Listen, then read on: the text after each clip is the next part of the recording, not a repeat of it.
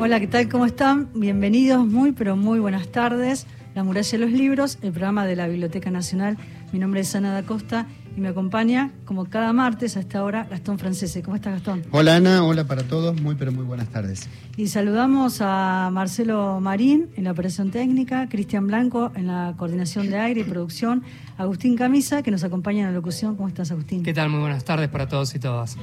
Déjame decirle que le mandamos un beso muy, muy grande a Carla. Sí, un fuerte eh, abrazo a Carla, que, está pasando por un momento eh, frágil, de mucha fragilidad, y que la queremos mucho, y que es parte de, de la familia de la Muralla de los Libros. Le mandamos todos un beso, un beso enorme.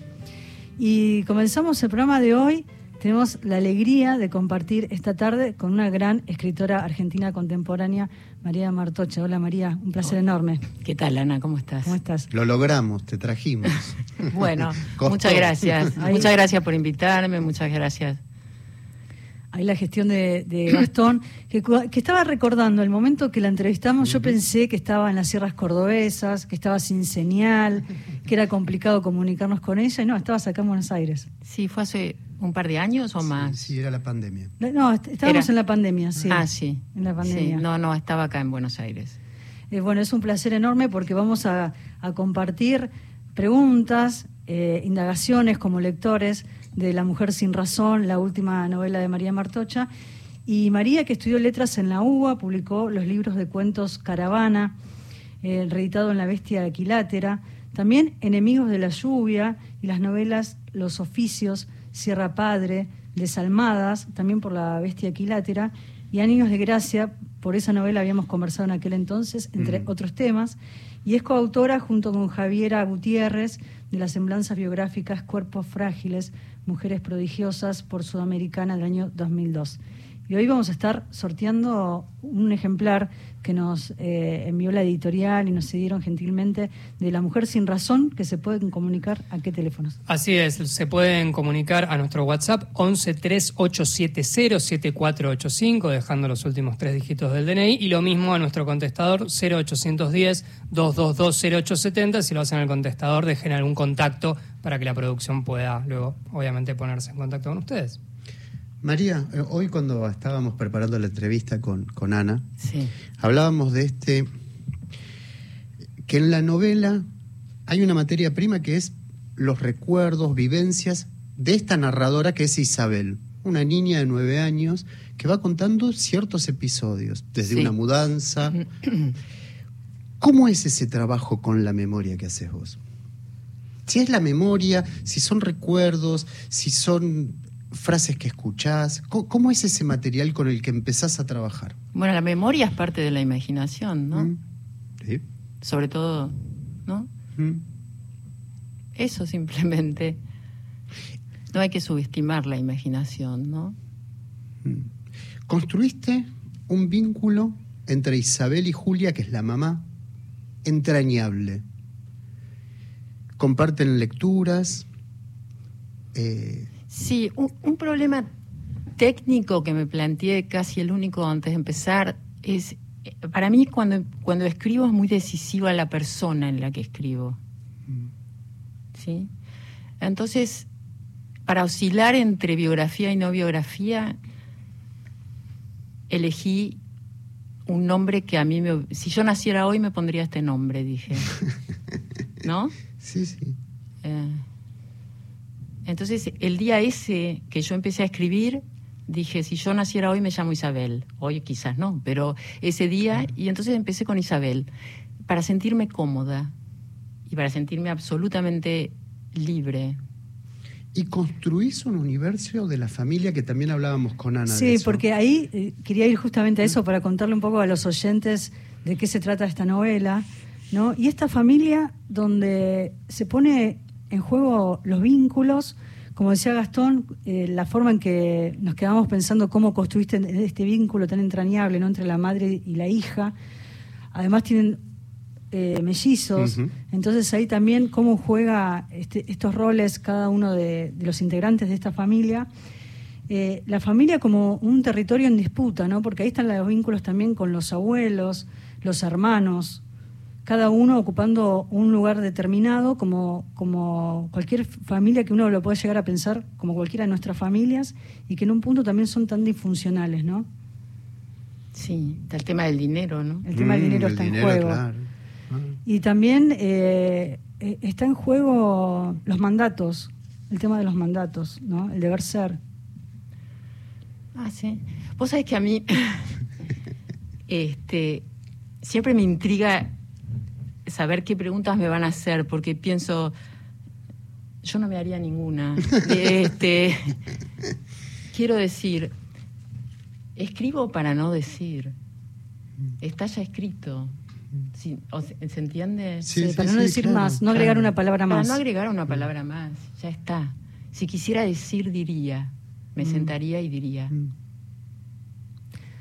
Tal vez, digo, desde las preguntas, pensando en el rol nuestro, ¿no? Como, como periodistas, eh, aparecen preguntas desde el lugar de lectores, ¿no? En pensar en est- estos personajes, en las construcciones de las familias que se van tejiendo a través de, como decís vos, muchas veces, muchas veces no, siempre, puedo decirlo como lectora, no hay nada más que agregar que lo que el autor ya escribió, ya puso en palabras, es lo que quiso decir, es lo que quiso escribir, y muchas veces ahí está todo el trabajo de edición, ¿no? Con, con los editores.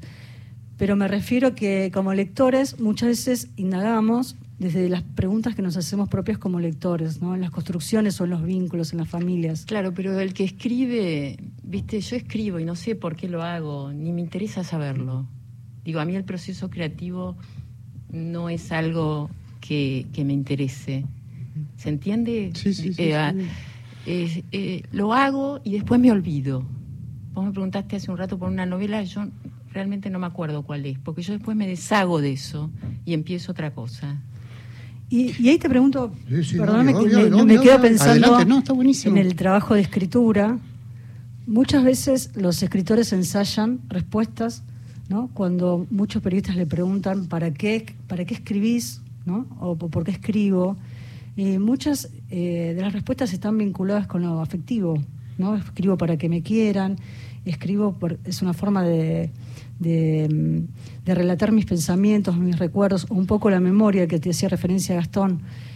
Eh, ¿Por qué sentís que escribís? O sea, que eh, eso que escribís inmediatamente lo olvidás. Ahí también hay un trabajo de memoria No, y olvido. para mí es eh, la respuesta la da Orwell, digamos, no sé por qué escribo, ni me interesa saberlo. No.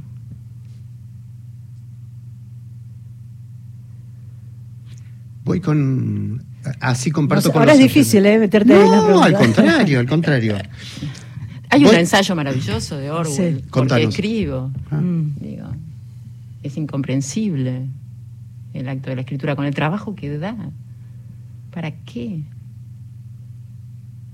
Y cuando la novela es publicada, ¿hay vacío? ¿O Sí, hay un vacío hasta que, inmediatamente- hasta que empiezo otra, hasta que empiezo otra, me la tengo que sacar de encima. Me la tengo que sacar de encima y listo, y ya está. Y me olvido inmediatamente de qué trata. Tengo que hacer un esfuerzo para acordarme. Mira, yo te voy a ayudar. Y esto es lo que dice Julia, Ju- en este vínculo que, que estamos hablando con Ana, eh, que construye con su hija, y que ella de alguna manera le va dando trazos de lo que va a ser la vida, y le dice, las personas que no lloran no hacen nada que valga la pena. Ya hablamos de eso, le dice. Esto es porque la maestra, eh, la- institución escolar con, con- con Isabel, está queriendo homogeneizar. Y Julia, la madre, le está permitiendo esa libertad. Y le está permitiendo que sea sensible. Vos vas a hacer algo con tus lágrimas, le dice un poco más adelante. Acordate que algo, todavía no sé, y un poquito más adelante, Es muy poético. es tremendo, le dice. Mamá, le pregunta a Isabel, ¿el escritor de ese libro lloró mucho? Porque están hablando de un libro. De Oscar Wilde. Muchísimo, toda la vida. Pero sus lágrimas se hicieron cuentos. Es esto lo que. Este vínculo es el que, de alguna manera. Es que no, no, no tengo miedo. Empiezo con una escena y, y- y- y sigo, eh, sin ninguna intención. Yo empiezo con una escena y sé que inmediatamente va a salir. Eso, algo. Estaba pensando en, Luisa Valenzuela, que la tenemos que entrevistar esta semana eh, para Palabradas, y ella contó del personaje de Fiscal Muere, de su última novela, y dijo, el personaje me dictó toda la historia, ¿no? Mm. Como que durante la noche se apareció el personaje y le narró eh, como una especie de, de volcán informativo todo lo que le quería contar. ¿Qué te sucede a vos con ese proceso de escritura en el caso de los personajes? No, no por suerte son tantos que no se me aparecen. Pero este. No. ¿Qué, ¿Qué quieres decir? ¿Si alguien me lo dicta? No, ¿cómo es tu proceso de escritura en el trabajo con los personajes? Es decir, ¿de qué manera van apareciendo los personajes en la construcción? Me siento y empiezo a escribir. Y no, es mucho más sencillo no puedo, no hago a priori ningún tipo de trabajo.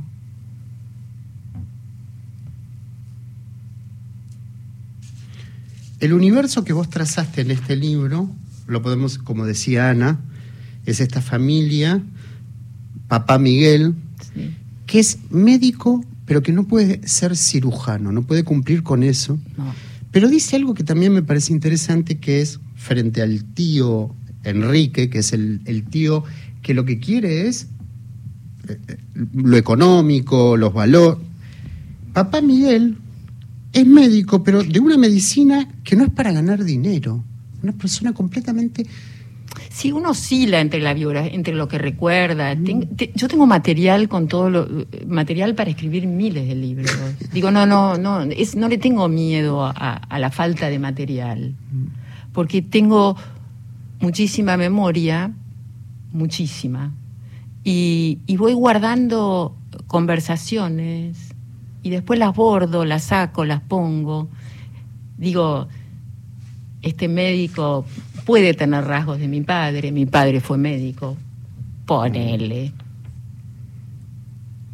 Pero después es ficción, ¿o no? Es que ya ni es que yo me yo lo que escribo me lo creo. ¿Entendés? Me lo creo más que lo que ¿Qué me importa lo que pasó, lo que no pasó? Yo mm. cuando escribo me lo creo. Por eso después me lo saco de encima, ¿no? Porque si me voy a creer todo lo que escribí. Para no estar cargando ahí cosas. y después. Que vos misma creaste. y ya está. Hay cierta coherencia de personajes que hay que tener, ¿no? Digo, como en el cine, la secuencia del cine, ¿viste? Cuando hacen el montaje que el personaje que está vestido, eso lo dice Patricia Highsmith, eh, digamos, que es una maestra en eso, ¿no? Cuando cerras una puerta, en la próxima escena la puerta tiene que estar cerrada. Hay todo, igual que en el cine. Y eso me encanta, controlar todo eso, ¿no? Que a veces uno escribe rápido y pone que es verano y a las dos páginas cae una nevada. Entonces, viste, bueno, ese cuidado, que hay que tenerlo y mucho más de lo que uno cree. O, ¿no? Digo, es un, un cuidado que lleva una corrección especial sobre eso y que es lindísimo hacer esa corrección. Ahí hay un trabajo de edición también, ¿no? De estar pensando desde ese lugar, de tanto cuidado. Corrección. Eh, yo, no yo trabajo con una correctora que es amiga mía, Javiera Gutiérrez. Yo escribo, ahora estoy escribiendo y le mando y ella me, hace las marcaciones, me conoce mucho, me corrigió casi todos los libros. Eh, hay que conocerme mucho para corregirme. Digo, eh, hay que corregir, conocer mucho mis, mis, defectos y mis, y mis vicios a la hora de escribir pienso en las traducciones, ¿no? Porque es un tema también tan cuestionado cuando uno traduce el tema de las palabras, qué significan también por la idiosincrasia de cada uno de los países y quién es la persona que te va a traducir, ¿no? En esto del que estás haciendo referencia, te tiene que conocer mucho el otro para... Sí, las traducciones son, son un tema, sí, hay pocas buenas traducciones y sí. sí. Y da un trabajo muy grande traducir porque hay que conocerlo como vos decís, hay que conocer. Yo que he traducido, por ejemplo, a Kawabata. Ah, mira. Un disparate. Un disparate. Eso lo sentís hoy. No, lo sentía cuando lo hacía, pero necesitaba el dinero.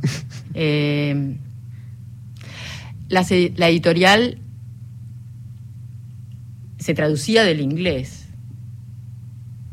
O sea que ya Era una traducción de una traducción. era una traducción de una traducción. Aún más ya- complejo. Claro. y es un teléfono descompuesto. Entonces, en la época que lo traduje, había que hacer una nota para explicar lo que era el sushi. Han ha cambiado tanto todo que hoy en día, si se tradujera a Kawabata, no habría que poner qué es el sushi. Exactamente. ¿Viste? Eso es, fascinante. Me acuerdo que estaban comiendo sushi tuve que hacer una nota del tipo de comida que era. Un disparate. Consulté, fui a consultar a japoneses por ciertas palabras, por ciertas costumbres.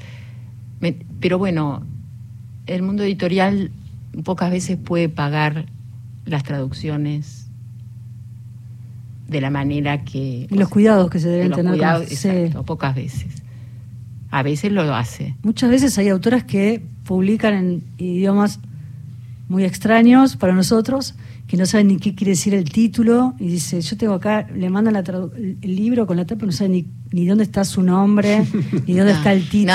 No, no, no. Igualmente hay buenas traducciones, pero sí, Sí. sí, es un- María, la mujer sin razón está ubicado en una época, ¿cómo te puedo- A ver, está en el pasado. Eh, eh, sí. Históricamente, en el país está el peronismo de fondo. Ahí la mamá, Julia, la mamá de Isabel, que es la narradora, eh, viene de una tradición anarquista. Eh, los padres, eh, eh, Miguel, este, el papá Miguel y los abuelos son de una clase alta, elevada, tienen una importadora. Hay también un conflicto de clases de alguna Ay, sí, eso me encanta. a mí. Eso me encanta. Ideologías. Claro. Eso- Eso me encanta a mí. Y está, en la- está la- un poco la- el tema de la. de los. de la. Esa palabra me dio. Hay en algún momento que me dio trabajo saber cómo una abuela diría guerrilla, terroristas. No me acuerdo qué palabra puse. Terroristas. Me a acuerdo que con Javiera la discutimos. ¿Qué palabra sí. había que usar? Creo que la abuela está hablando con su amiga Sí, sí. y le, di- que es la mujer de un militar Claro. y le dice Están tomando el té "Anarquistas- aparte. anarquistas terroristas Para que lo no tengo se que buscar. Bueno yo viví toda esa época claro antes de, de irme del país sí Porque digo, ahí está claro cómo Julia tiene una mirada del país distinta a la que tienen ellos. Son dos clases que están de alguna en Es eso, sordina. yo digo que no pero eh, a mí me gustan el que el eh, es que me gusta el, el lenguaje y las clases sociales hablan de diferente manera eso es lo que me fascina Ah. ¿entendés? Digo, en el lenguaje está todo, está todo. Entonces, saber cómo dice un personaje que pertenece a tal clase. El otro día hablando con Carlos Ríos, que es escritor y amigo, que trabaja en la cárcel de Olmos, me contó cómo llaman los presos a la mujer que dejaron afuera, ¿Cómo? la traidora. Se sienten traicionados por esa como que mujer, tarde o claro. temprano. No, porque tarde o a- temprano va a caer. traicionar. Tarde, Sucederá, tarde claro. o temprano va a estar con otro. Claro. Son los presos que tienen 20 años de condena. ¿Entendés? Digo. Ah.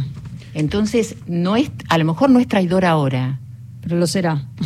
Mira, Estamos conversando con, con María Martocha sobre La mujer sin cabeza y sobre Sin tantos razón. otros, eh, sin razón. La mujer sin cabeza es una película Maravillosa de Lucrecia Martel. Sí. Ojalá me parece.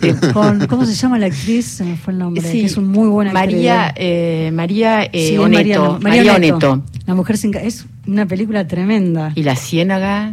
Sí. Eh, Lucrecia Martel es maravillosa. Después sí. te voy a preguntar sobre cine y literatura. para que eh, ilustro, ilustro esto que estamos hablando, este conflicto. Están en la casa de Quina, que es la prima del padre.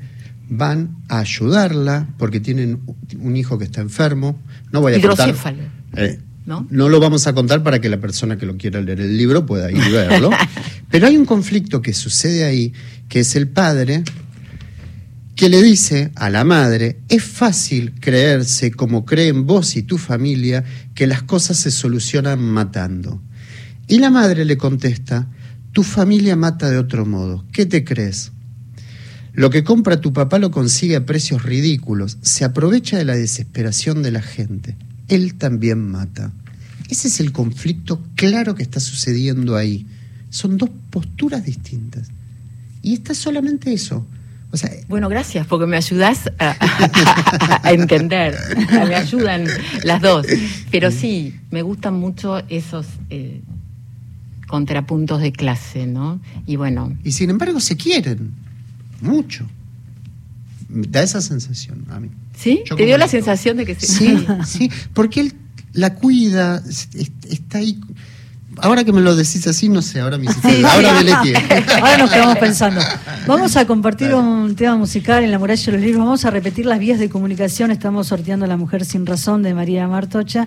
Entre todos los que se comuniquen, ¿a qué teléfonos, Agustín? Al 1138707485, como ya hicieron Mario Sálica de Tucumán y también María Luján de Ushuaia, y también a nuestro contestador, 0810-222-0870. Bueno, nos, nos mandaron ahí de Ushuaia, qué lindo.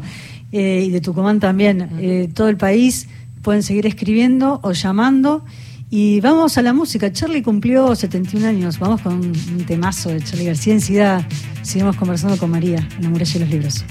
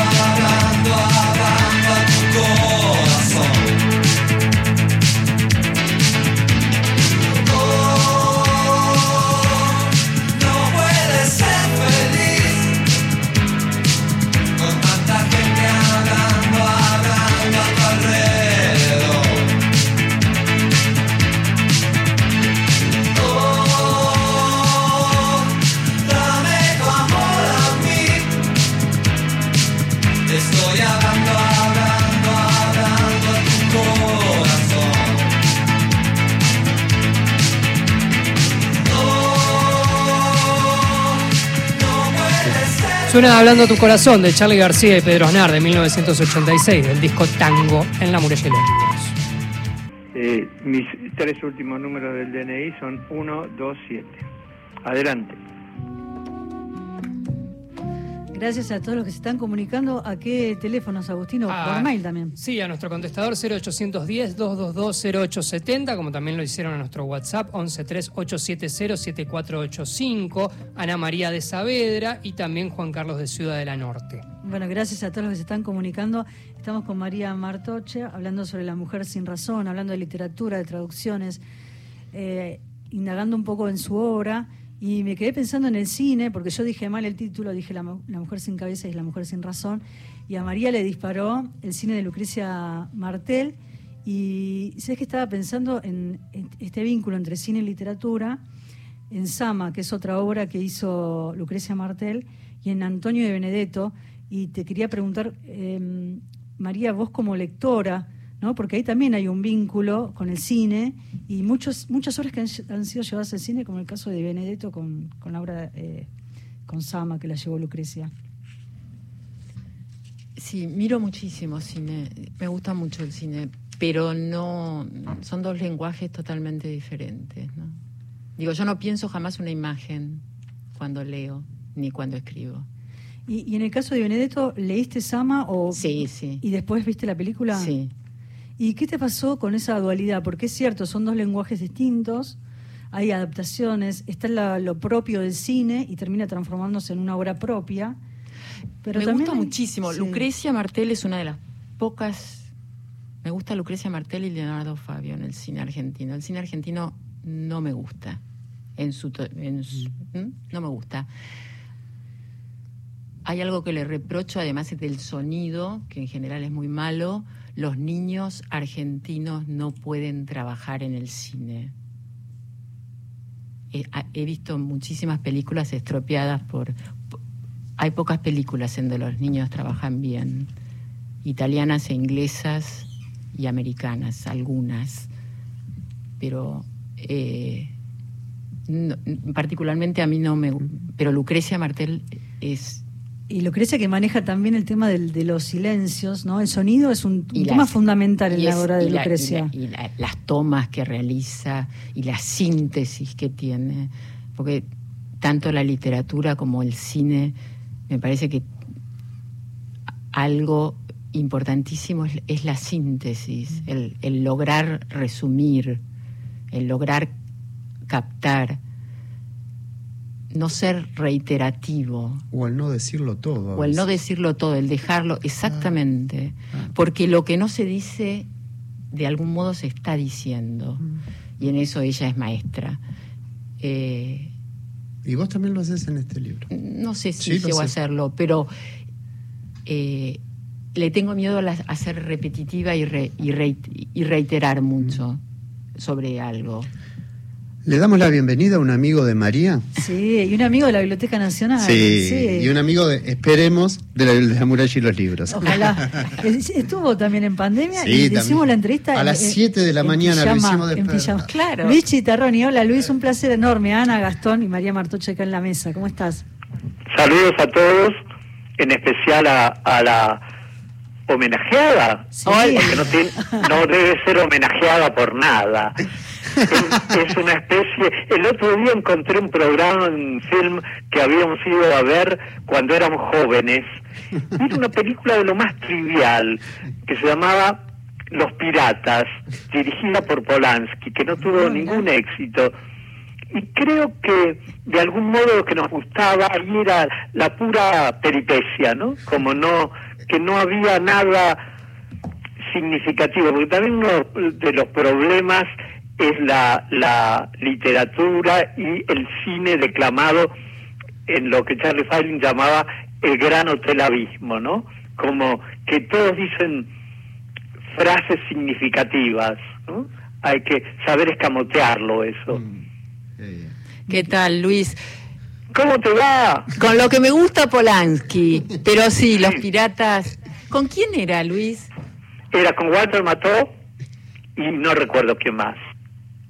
Pero Pero digo, estamos hablando de la prehistoria, ¿eh? sí, sí, hace 37, 38 años. Sí. Y María habló recién de Fabio y el Festival Internacional de Cine de Mar del Plata este año es un homenaje a las películas de Fabio. Qué maravilla, ¿no? Ay, Sobre sí. todo el primer Fabio, El primer que Fabio. todavía no se reconoce ¿no? El de las películas en blanco y negro, en, en el de... El dependiente. este, el dependiente, que es esa obra maestra, y en... ¿Con y quién es? Es con Graciela Borges, pero es este... eh, Sí. Es este... el- Como es en blanco y negro, parece muda.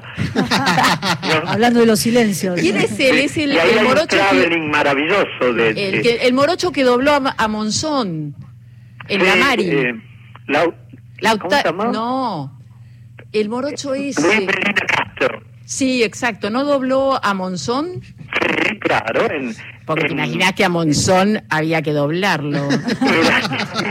había que doblarlo y guardarlo en un cajón, porque... ¿no? Lo, lo dobla a Monzón. Ay, lo estamos escuchando medio mala. Eh, Luis, ¿vos estás hablando desde un celular o de un teléfono de línea? No, de un teléfono fijo. Ahí está. A ver, Ahí, a ver si podemos. a ver si te podemos estamos. escuchar un poco mejor. Ahí que se entrecortaba. Eh, te- sí, seguí conversando, Luis. Luis Medina Castro era el que lo dobló. Sí, porque se decía las peores cosas, como que era... Luis, ahí, era- mira, te vamos a volver a llamar porque se entrecorta mucho y Sí, te estamos de perdiendo. Ahora te vuelve a llamar el productor y, y seguimos conversando. Eh, ahí estamos conversando con Luis Chitarroni. Luis, ¿de cuántos cuántos años hace este vínculo de amistad eh, a- afloró así al aire y me encantó, ¿no? Como Es mágicamente lindo, este es vínculo tan lindo. lindo. ¿Cuánto hace que se conocen con Luis? Luis, que es narrador, editor, crítico, ensayista. eh, y, es, y es un gran modelo de lector, ¿no? Por sobre todas las cosas. Sí, es increíble. sí. Luis, ¿cuántos años hace que nos conocemos? Ahora Ahí lo, él lo ahí está volviendo a llamar, lo- pues A ver qué dice. se cortó la, la Ahora llamada. le preguntamos a él entonces. Ahora a ver qué dice A ver él. qué A ver dice qué él. dice él. A ver Ahora, si ¿Tu te memoria niega. qué dice, María? ¿Cuántos años? 37, 38. Ahora le vamos a preguntar. Pregúntale a él a ver si... A ver si dice lo mismo. A ver si me dice. Sí. y, y en ese entonces eh, eh, hay un vínculo de amistad de tantos años, ¿no? Y esto que hablabas de Javiera que te corrige tus, tus textos, en este vínculo de editor también, ¿no? Hay como un vínculo fraternal en, en quienes de algún modo abordan tu obra. Sí, no he tenido vínculos con nadie tanto tiempo, más que con ellos dos, nunca. Ni, ni maridos, ni amantes, ni nada. Eh, tu Ramón, familia, tu hijo, tus ¿cuánto núcleos. tiene? Tiene 25. Claro, no llega. No, no llega. No llega. Estos son los vínculos más fuertes. Sí, porque he sido muy privilegiada en la vida con la, en, respecto a la amistad.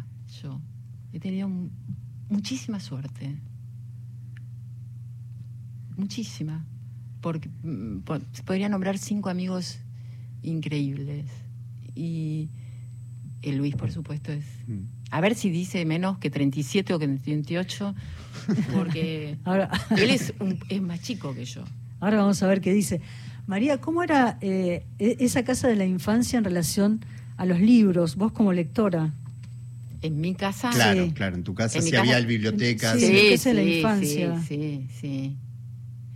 Bibliotecas clásicas, Thomas Mann, eh, Stefan Zweig, to- todos los... eh, sí, sí. Pará porque me Y, es- heredé un hábito. Yo eh, leo los libros y después los...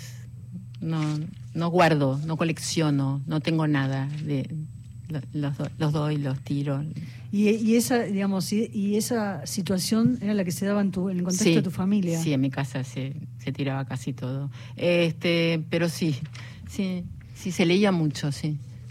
¿Y hay algunos ejemplares que conservás, algunas primeras No, ediciones nada, o nada, nada? nada, no tengo ni mis libros, no, no, no, no me- los leo. Eh, ahora en este momento que estoy releyendo a, a Jean Rees, que es una escritora que me gusta mucho y que se consigue poco, y bueno, o Elizabeth Taylor, que me regaló Luis algunos, los tengo un tiempo. Tal vez estén un poco más. Ahí está Luis, recuperamos ahí la, la comunicación con Luis. Luis, te vamos a hacer, a ver, un, un examen.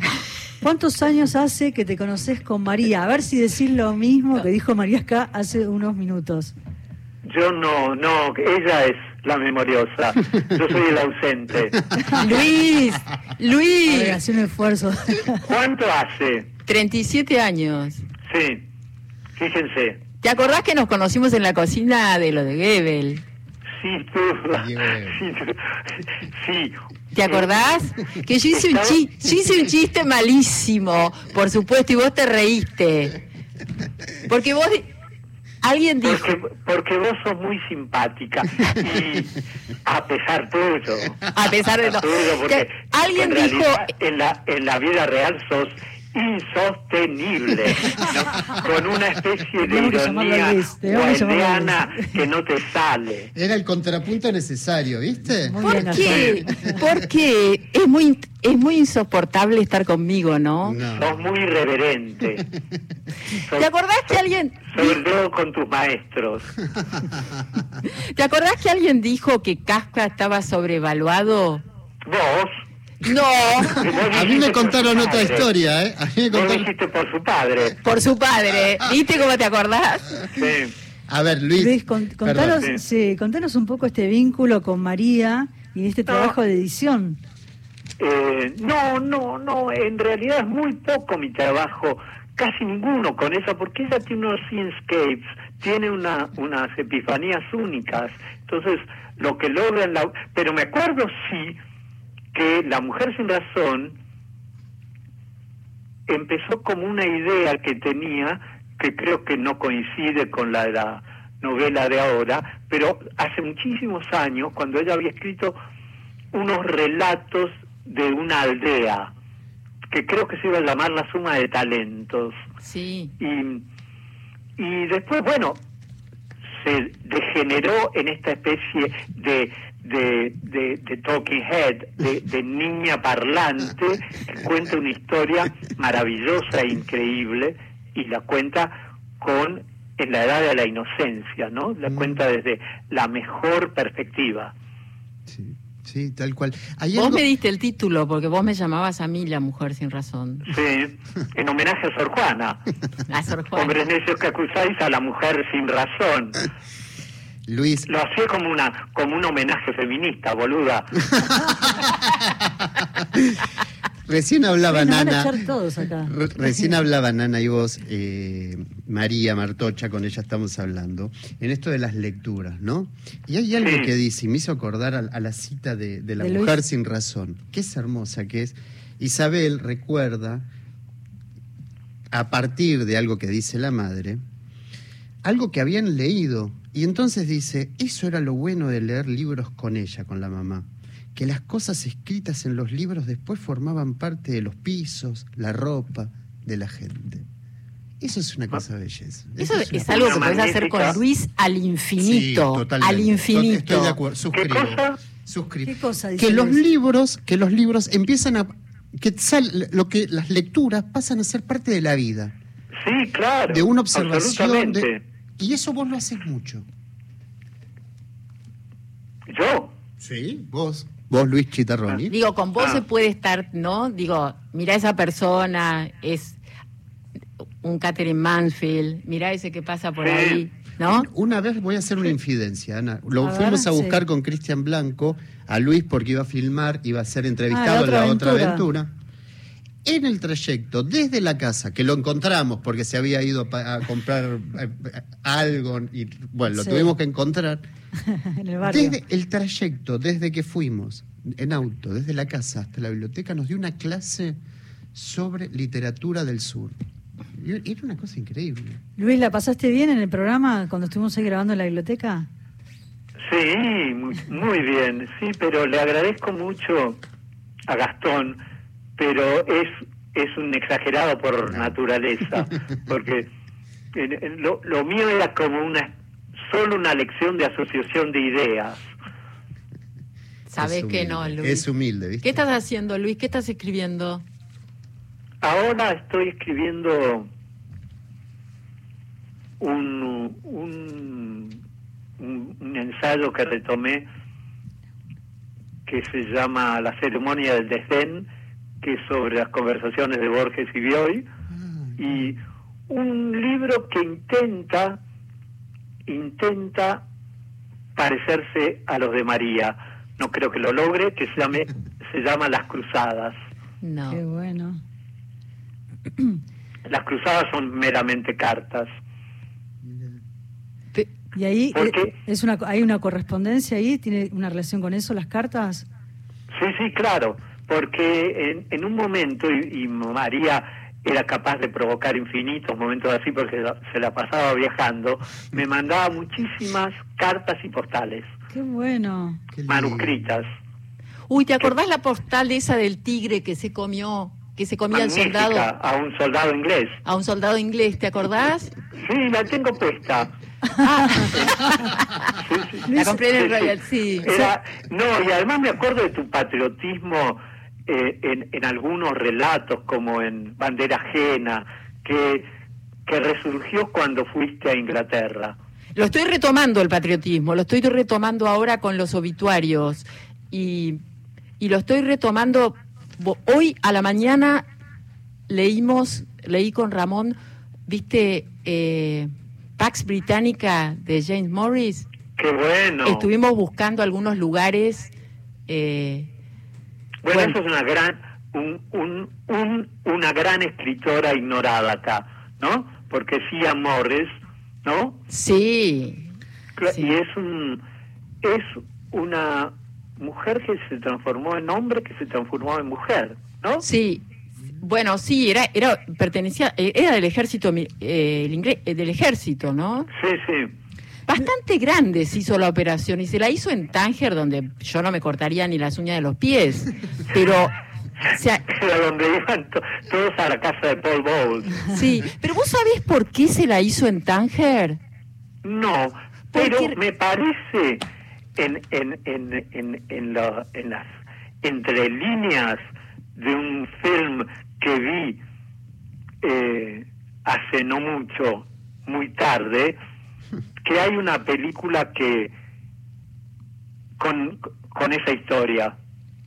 No, pero vos sabés que hay algo que, no, no sé, vos sabrás si es cierto, que el gobierno inglés no quiso hacerle la operación eh, de cambio de sexo porque él quería volver a vivir con su mujer. Claro, exactamente. ¿No es buenísimo el rechazo? Porque en realidad... Y es, una letra de tango, siempre se vuelve al primer amor. Pero no es buenísimo porque en realidad era un tributo de amor a su mujer eterno. Sí. ¿No? Absoluto. Ahí, ahí, les, ahí les hago un paréntesis que nos quedan muy pocos minutos y quiero tomar algunas de las cosas que estuviste hablando Luis con María, eh, que hablaste sobre este vínculo entre Borges y, y Bioy. Y Luis, vos que escribiste ah, esta breve historia argentina de la literatura latinoamericana a partir de Borges, que reúne tus clases, quiero tomar eso con lo que hablabas recién con María. Y el primero de noviembre, el próximo martes, se inaugura en la Biblioteca Nacional Borges e Israel, eh, el diálogo, ¿no? Ah, qué bueno. Entonces quería eh, saber un poco si vos, eh, bueno, es una inauguración de una muestra organizada por la Biblioteca y la Embajada de Israel en Argentina y propone justamente recorrer las distintas instancias o puntos de contacto de Borges con la cultura judía e Israel, ¿no? Eh, va a haber gigantografías, textos y en especial una exhibición de libros que pertenecen a la biblioteca personal de Borges y a las colecciones de la biblioteca. Están en la Biblioteca Nacional. Exactamente. Que lo no. Sí, y quería saber si nos podías acercar o aproximar algo sobre este vínculo entre Borges e Israel antes de terminar el programa, que nos quedan muy pocos minutos. Bueno, muy curioso, porque él tiene un, amigo Abramovich en, eh, cuando estudia en, en, los primeros años de estudio que hace en Ginebra, y, y después el vínculo parece muy profundo porque colaboraba en la revista Raíces y siempre tuvo una especie de veneración por, por escritores de, de, origen judío como, como el propio Kafka, ¿no? Él dice que la primera vez que lo lee, no hay que olvidarse que Kafka escribía en alemán, por una especie de sumisión al, al, al, al, al país imperante, eh, que era Alemania en, en, Checoslovaquia, eh, y dice que lo lee, lo lee entre textos expresionistas eh, alemanes y que eran textos escritos un poco a la manera de que adoptaron después los concretistas, y lee un cuento completamente insípido, burocrático de Kafka, y dice, la revelación pasó ante mis ojos, porque veía en ese momento, y yo no la vi, porque es precisamente ese estilo de una modestia increíble de Kafka, ¿no? Que, que como decía Steiner,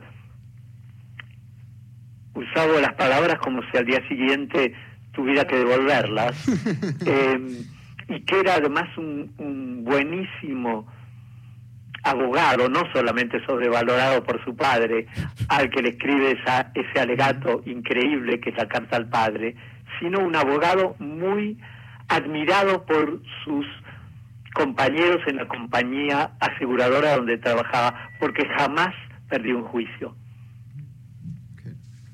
Impresionante. Y esta muestra va a estar en el hall del, del, tercer piso de la Biblioteca Nacional a partir del día martes, que se inaugura a las 19 horas. Este vínculo entre Borges y Israel, este diálogo. Gracias, Luis, por esta charla con María. Eh, ahora, ahora, vas a saber que 37 años de amistad con María. ahora lo sabes. Claro. ¿Eh? Somos como dos instituciones, ¿no? no en realidad Gracias, Luis, vos. No, era, era, una excusa para tenerlos a ustedes dos porque la verdad que es un lujazo que nos damos y, bueno. y que es lindo compartir con nuestros oyentes. Gracias. Gracias, Luis. gracias a ustedes. Como dice, gracias, nos escribimos. Muchas dice, gracias a la muralla y los libros. Gracias, Luis. Como dice María, en el lenguaje está todo, ¿no? Tal cual. Beso grande, Luis Chitarroni, qué placer enorme. Nos dimos un lujazo hoy, ¿eh? María Martocha, Luis Chitarroni. No, eso es... y, y el recuerdo de tantos años de amistad. Claro. Tengo que dar el ganador que es el, va a viajar el libro. La mujer ¿Va a viajar? sin razón se va para Ushuaia, ¿eh? Bien. Y va para eh, María Luján. ¿eh? Acá tengo el ganador. Ahora se van a comunicar con vos, Cristian. Acá después te lo paso. Luis y yo viajamos. Viajaron muchísimo, ¿no? Eh. Te alejaste el, el, micrófono, María. Un poquito más cerca, hablaros. Que nos quedan ahí es. dos minutos. Sí, sí, sí viajamos. Eh, me vino a visitar a lugares y sí. Buenísimo que nos hayan invitado, muchas gracias. Gracias, No, María, gracias, un placer. gracias, fue un placer. Hermoso Gracias. el libro, no se lo pierdan, La Mujer Sin Razón. Sí, Bueno, y está con los obituarios ahora. sí. no que ya se viene. Se Ya vienen para el viene. próximo. Ya se viene. Camposanto. Bueno, va- vamos a una, una futura charla, María. Le, le invitamos Bueno, también a Luis. Gracias. ¿Sí? Gracias, más que gracias. Y Gracias. Viste que yo al principio siempre es como que no, no Sí, quiero. pero hablar, viste, ¿Viste? ¿viste cómo te largaste con Luis? Y ahora, y ahora necesitamos una hora más. ¿Ves? Seguíamos charlando con Luis. Te tuve que interrumpir. Siempre hago Al como- micrófono. Siempre hago como que no. Tenía razón Luis lo que dijo de vos. ¿eh? ¿Qué dijo? ¿Irreverente? Sí, irreverente. Eh, no se pierdan esta noche a las 22 horas apalabradas. Con Gastón hicimos esta entrevista a Irene Chequerbauer Sí, sí. a las 22 horas por Canal Encuentro. Es el último capítulo, capítulo 8 de la segunda temporada de Palabradas. Ojalá María algún, algún día vengas a la sala de tesoro y, charlamos en la Palabradas. Vamos a ver ¿eh? si la convencemos. Hay que convencerla. Gracias, Muchísimas No, María. pero fue un gracias. placer, como pocas veces, ¿viste? Es que estoy al aire. Estás al Sí, aire. estás al aire. No, porque a veces la- eh, las entrevistas no son agradables. Lo tengo que decir. Sí, obvio. ¿no? Eh, Sí, eh, puede pero esta ha sido y, y realmente se los, les agradezco la paciencia, la lectura, todo lo que han dicho. Te queremos. Eso Bueno, gracias. Gracias, María. Pasó María Martocha por la muralla y los libros, un placer enorme. Nos reencontramos el próximo martes, como siempre, a las 19 por el aire de Nacional. Que tengan muy, pero muy buena semana. A las 22 horas a Palabradas. Chao.